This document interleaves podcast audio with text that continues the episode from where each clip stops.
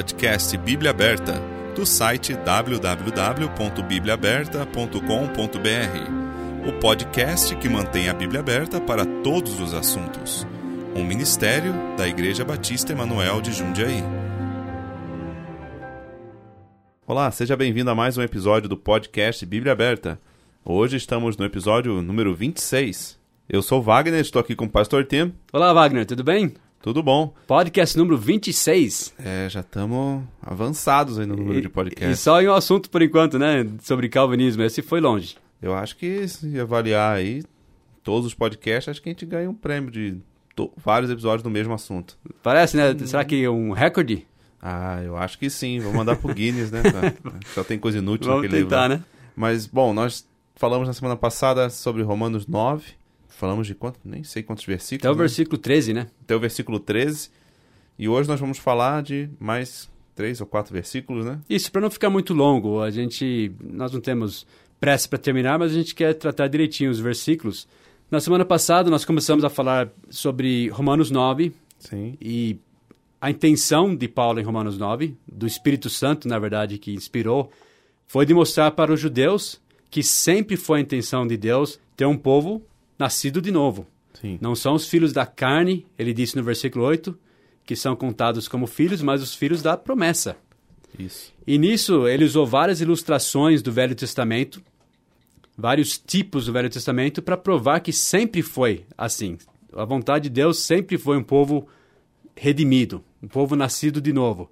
Ele deu o exemplo de Isaac, que não foi o primeiro nascido, mas foi o do nascimento sobrenatural. Depois ele deu o exemplo de Esaú e Jacó. Esaú seria fisicamente o primeiro filho, ele Sim. devia ter a herança, mas Deus falou: não, vai ser Jacó, porque Deus estava estabelecendo um princípio. Depois ele falou dos dois povos, ele falou do, do aquele versículo que os calvinistas usam para Versículo de ouro deles. isso, né? Eu, eu odeio Jacó e amo Esaú. Não, Ele ama Jacó e odeia Esaú. Isso. De qualquer jeito, estaria errado. Odiando e Deles. Arbitrariamente dois bebês. E nós vimos na semana passada que, de fato, ele nem estava falando deles antes de nascer. Isso foi centenas de anos depois. Ele estava falando de duas nações. E naquele trecho que Paulo está citando aqui em Romanos 9, ele estava falando que Israel estava agindo como Esaú. Aí está dizendo, vocês que são para ser os filhos da promessa estão agindo como os filhos naturais. E vendendo a primogenitura por qualquer coisa, né? Isso. Então, coisa. ele está falando de dois povos. Está falando de dois tipos de pessoas. Aqueles que são de fé, segundo a promessa, que creram em Deus como Abraão, que é o Sim. pai da fé, e aqueles que são simplesmente filhos naturais, que nasceram judeus, mas nunca creram, nunca conheceram Deus pessoalmente. E ele continua aqui, né? é o mesmo tema. Então, esses versículos que os calvinistas usam para de repente introduzir um conceito completamente estranho a esse trecho, de um Deus que está arbitrariamente amando um, odiando o outro, não tem nada a ver com o argumento de Paulo. É, se nós que somos pecadores, a gente não consegue olhar um bebê e falar que filho seu, né? Eu amo esse odeio esse. Como você vai odiar um bebê, filho seu? Acabou de dizer. A gente que é humano e pecador, imagina Deus, que é perfeito. Primeiro, o versículo em Romanos 9 que fala sobre o plano de Deus para Esaú e Jacó era que o maior serviria ao menor. Aquele próximo versículo que diz que amava o diabo tinha a ver com dois povos. Era outra coisa. Então, nem estava dizendo isso sobre eles.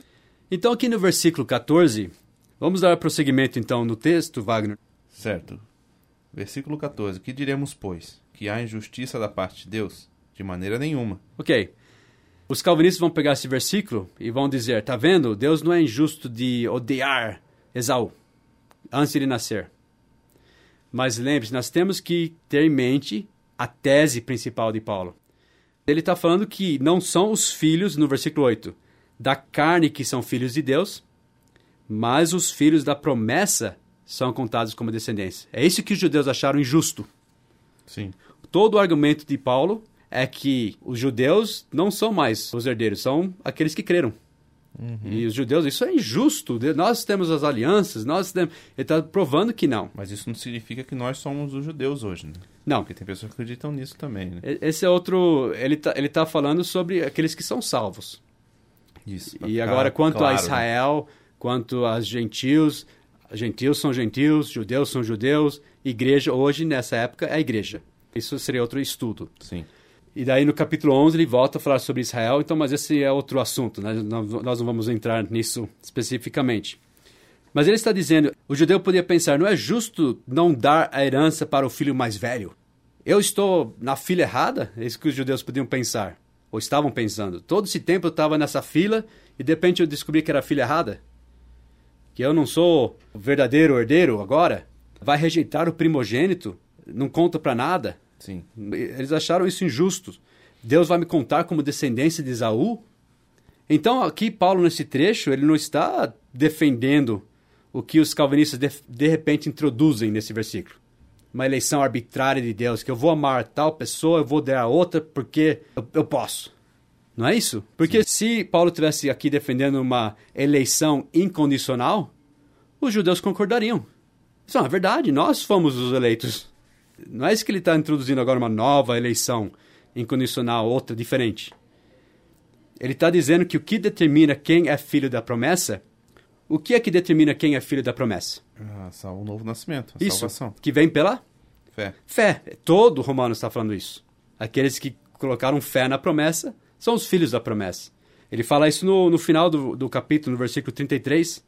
Como está escrito, eis que eu ponho em Sião uma pedra de tropeço e uma rocha de escândalo, e todo aquele que crer nela não será confundido. Então ele está querendo que eles creiam em Cristo.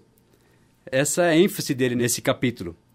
Ele fala depois no capítulo 11, versículo 13, que tudo isso ele estava fazendo para tentar ver se de alguma maneira ele poderia incitar à emolução os da minha carne e salvar alguns deles. Ele queria ver se tinha muitos judeus endurecidos, cegados, por causa da forma que eles foram atrás da lei e rejeitaram Cristo. Mas Paulo queria ver se até conseguia provocar alguma inveja neles. Olha, olha o que os gentios têm agora. É isso que ele está tentando fazer com os judeus. E daí ele diz: Deus é injusto de maneira nenhuma. Ele está mostrando porque Deus não é injusto. Veja o versículo 15. Pois diz a Moisés: Compadecer-me-ei de quem me compadecer, e terei misericórdia de quem eu tiver misericórdia. Então, outro versículo que os calvinistas usam. Para dizer que Deus faz o que ele quiser. Exato. Ele... Não que ele não possa fazer o que ele quiser, né? Obviamente. Ele não pode negar ele mesmo. É Sim. isso que eles não entendem. Né? Usam assim para dizer exatamente: eu sou Deus e eu tenho misericórdia de quem eu quero e quem não quero não tenho. Primeiro que ele nota, eu não vejo um negativo aqui. Ele não disse não me compadecerei.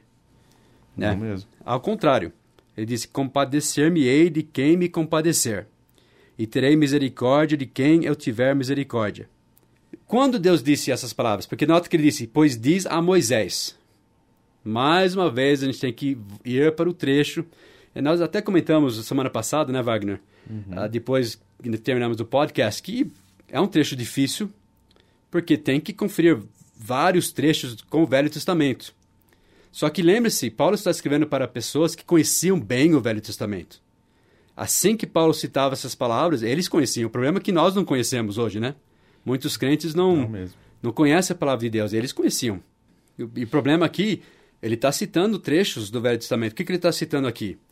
Foi, você lembra, nós vimos um tempo atrás na igreja, né, sobre Israel, como Deus ia dar a lei para eles, e eles falaram, pode mandar, né, vamos fazer tudo que Deus pediu de nós. Sim. E quando Moisés estava no monte, recebendo os dez mandamentos e recebendo a lei, o povo pecou de uma forma terrível contra Deus, fizeram um bezerro de ouro, adoraram esse bezerro, estavam em idolatria, em imoralidade terrível. E daí Deus veio e caiu em cima deles de uma forma terrível. Daí nisso Moisés implorou pelo povo, ele intercedeu pelo povo. Daí no capítulo 33, Moisés queria ver Deus. Ele queria conhecer ele melhor.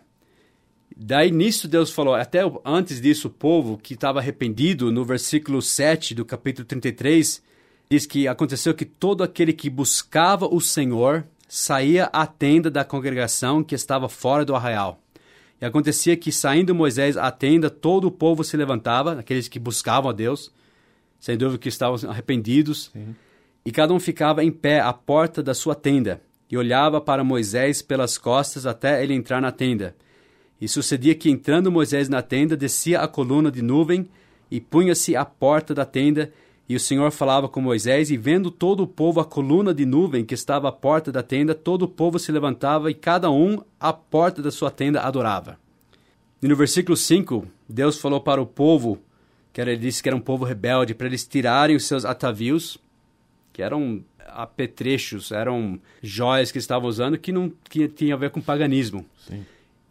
E ele estava pedindo para eles se arrependerem aqui. E Moisés estava implorando pelo povo: perdoa esse povo, volte a andar com, conosco.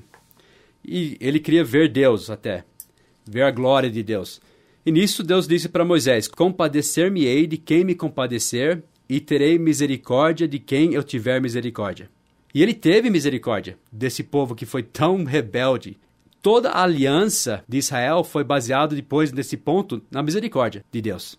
Porque antes eles falaram, não, pode mandar a lei que nós vamos cumprir. Eles não, nem cumpriram nem 40 dias. Já não estavam cumprindo aí, né? Já mentindo já. Exato. e eles eram um povo difícil, rebelde. Então, toda a base, até da aliança que Deus fez com Israel, foi na base da misericórdia. E Paulo está querendo que esse povo aqui, em Romanos 9, esses judeus, entendessem isso.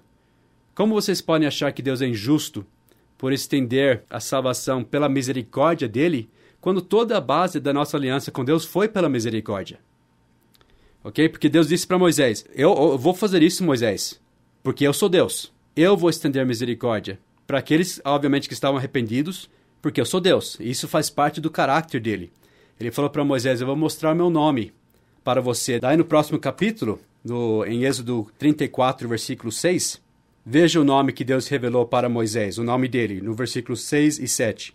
Passando, pois, o Senhor perante ele, clamou: O Senhor Deus misericordioso e piedoso, tardio em irar-se e grande em beneficência e verdade, que guarda beneficência em milhares, que perdoa a iniquidade e a transgressão e o pecado, que ao culpado não tem por inocente, que visita a iniquidade dos pais sobre os filhos e sobre os filhos dos filhos até a terceira e quarta geração. Então Deus está revelando quem ele é. Graças a Deus, Wagner, que é um Deus misericordioso. Verdade. É um Deus piedoso, um Deus que perdoa. E ele faz isso porque faz parte do caráter dele. Uhum. Ele é assim, ele quer estender misericórdia. Aliás, esse é o Deus que disse em Ezequiel 18 e 23: Desejaria eu de qualquer maneira a morte do ímpio? Diz o Senhor Deus. Não, desejo antes que se converta dos seus caminhos e viva. Então Deus vai sempre mostrar misericórdia para quem está arrependido. Porque Ele é assim. Ele é Deus. E graças a Deus Ele é um Deus de misericórdia. E esses judeus que estavam achando que Deus era injusto por estender misericórdia aos, aos gentios, estavam esquecendo que a base de toda a aliança que eles tiveram com Deus lá no Monte Sinai foi baseado na misericórdia de Deus.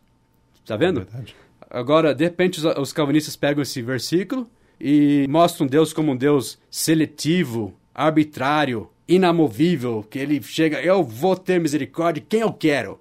E quem não quero, não, nem quero olhar para essa pessoa. Ele é um Deus fiel e, e consistente em sua misericórdia. Ele mostra, como diz alguns capítulos depois, em Romanos 10 e 12, porque não há diferença entre judeu e grego, porque um mesmo é o Senhor de todos, rico para com todos os que o invocam. É. Por isso que Paulo está dizendo isso. Não, não é por alguma nascença ou uma escolha. Você é meu povo eleito e você é salvo, não importa o que. Ele estava dizendo, não, é sempre na base da misericórdia, na base do arrependimento e fé em Deus e no que Deus disse. Então, você nasceu judeu, mas se você não creu em Cristo, você não é salvo. E Deus estende misericórdia para quem ele estende misericórdia. E sempre foi na base da fé, na base da misericórdia, daqueles que confiaram nele como Salvador. Daí ele fala no versículo 16: Assim, pois, isso não depende do que quer, nem do que corre, mas de Deus que se compadece. É um contraste aqui entre o quê? O que quer, o que corre e Deus que se compadece. Então, é um contraste entre as obras e a fé. Sim. Os judeus achavam que eles podiam cumprir a lei pela força de vontade deles. Lembra que nós falamos até lá em Êxodo? Não, nós faremos tudo o que ele disser. E os judeus, até na época de Paulo, achavam que pela força de vontade, pelo querer, eles iam cumprir, eles iam correr. Por isso que no, no final desse mesmo capítulo ele diz: Israel que buscava a lei da justiça, não chegou à lei. Sim. da justiça. Esse era o que eles queriam. É, eles o que- corriam para O isso. que os judeus fizeram é o que as igrejas fazem hoje em dia, né? Baixaram totalmente o padrão para eles poderem dizer que eles seguem, né? Foi o que Jesus veio para mostrar que eles não seguem nada, né? É, bom, ele Quando revelou. de adultério, não, não cometo isso. Não. Se você pensa, você já está cometendo. Jesus mostrou que o padrão é alto. Eles que estão lá no, baixo. E ele mostrou como eles eram hipócritas até, né? né? Mas eles não conseguiram, é- era muito alto a lei. Ele disse aqueles que buscavam a lei da justiça não chegou à lei da justiça. Ele disse por quê? Porque não foi pela fé, Sim. mas como que pelas obras da lei. Esse é o contraste que Paulo está fazendo.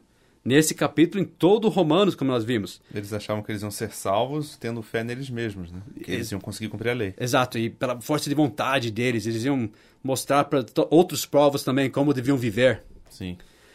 E eles tropeçaram, ele disse no versículo 32, na pedra de tropeço. Como está escrito, eis que eu ponho em Sião uma pedra de tropeço. Tento falar essa palavra dez vezes sem Pedra parar. de tropeço. E uma rocha de escândalo, e todo aquele que crer nela não será confundido. Então é pela misericórdia, não é pelo querer e pelo correr. Talvez até aqui, se você ver, ele fala sobre querer e sobre correr, pode ser que ele está até se referindo às, às ilustrações que ele deu. Porque você lembra que Abraão desejou que Ismael fosse o herdeiro. Uhum. Ele queria isso. Mas Deus falou não. Isaac desejou que Esaú fosse herdeiro.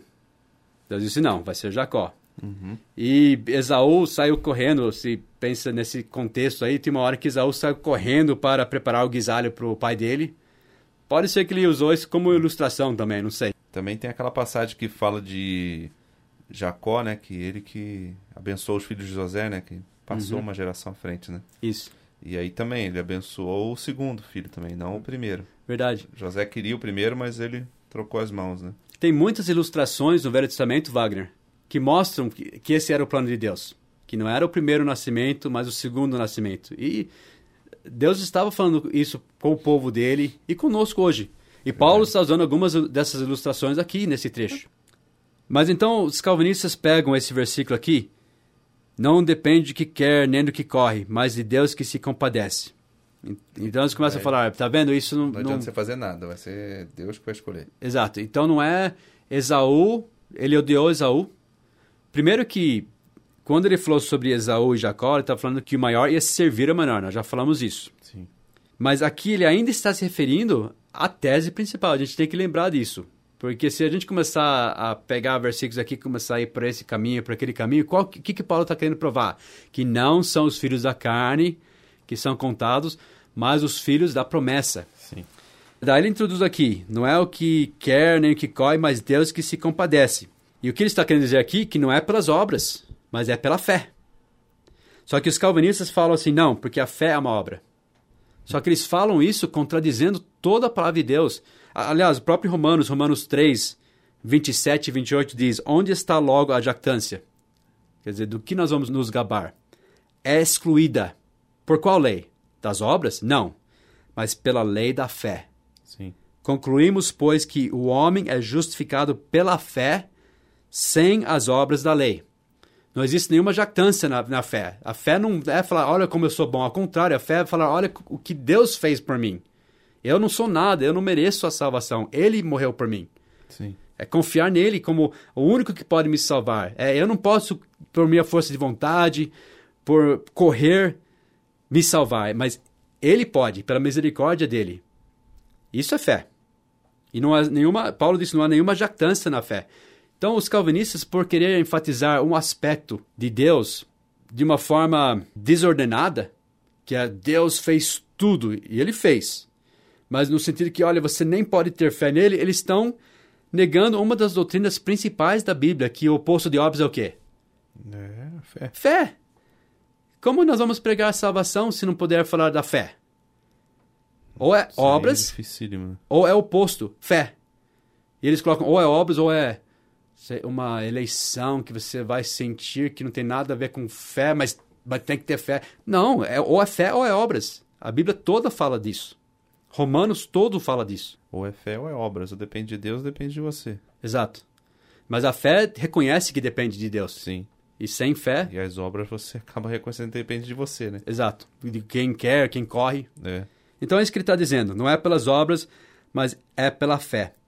E os judeus falharam. Eles tinham então que depender da misericórdia de Deus, porque não depende de nós. Sem a misericórdia de Deus, ninguém teria chance de ser salvo. Graças a Deus, ele nos buscou, ele nos fez conhecer o seu evangelho, e quem crer nele é salvo. Pela misericórdia, ele é um Deus misericordioso, e graças a Deus por isso. Então os judeus não podiam reclamar, porque até a aliança que ele fez com eles foi baseado na misericórdia dele. Sim. Agora ele oferece a salvação para a humanidade, da forma que ele determinou, em sua infinita sabedoria e bondade, pela misericórdia. Amém. Bom, e já falamos mais ou menos três versículos, você vê que já levou um, um tempo aí. É. né? Hoje vamos parar por aqui, né? E na semana que vem a gente continua até, acho que até o fim do capítulo, né? Não sei se vai até o fim, né? É, ainda falta semana que 20 vem vamos ainda falar sobre Faraó, como Deus endureceu o Faraó, por Sim. quê, e que tem a ver com esse mesmo assunto, né? Da, É. Que Deus está agindo da forma que Deus age mesmo. Deve ser porque faraó era com- muito bom e Deus, coitado do faraó, Que- fez ele ir pro inferno. E sem tudo. nada, Deus simplesmente endureceu o coração dele pra, só para mostrar que ele era grande. É, então, mesmo que deve ter feito isso com Hitler também, né? Ele devia ser tão bom e acabou. É isso que pessoas querem coisa dizer ruim, desse né? trecho, mas não é isso, não é esse o Deus que a Bíblia mostra. É, com certeza, e a gente vai ver na semana que vem. Sim. Muito obrigado, você ouvinte. É, você tem alguma dúvida, se tiver algum comentário, alguma coisa, quiser mandar algum e-mail, mande para contato arroba bibliaaberta.com.br e até semana que vem. Obrigado, Wagner. Até semana que vem. Até.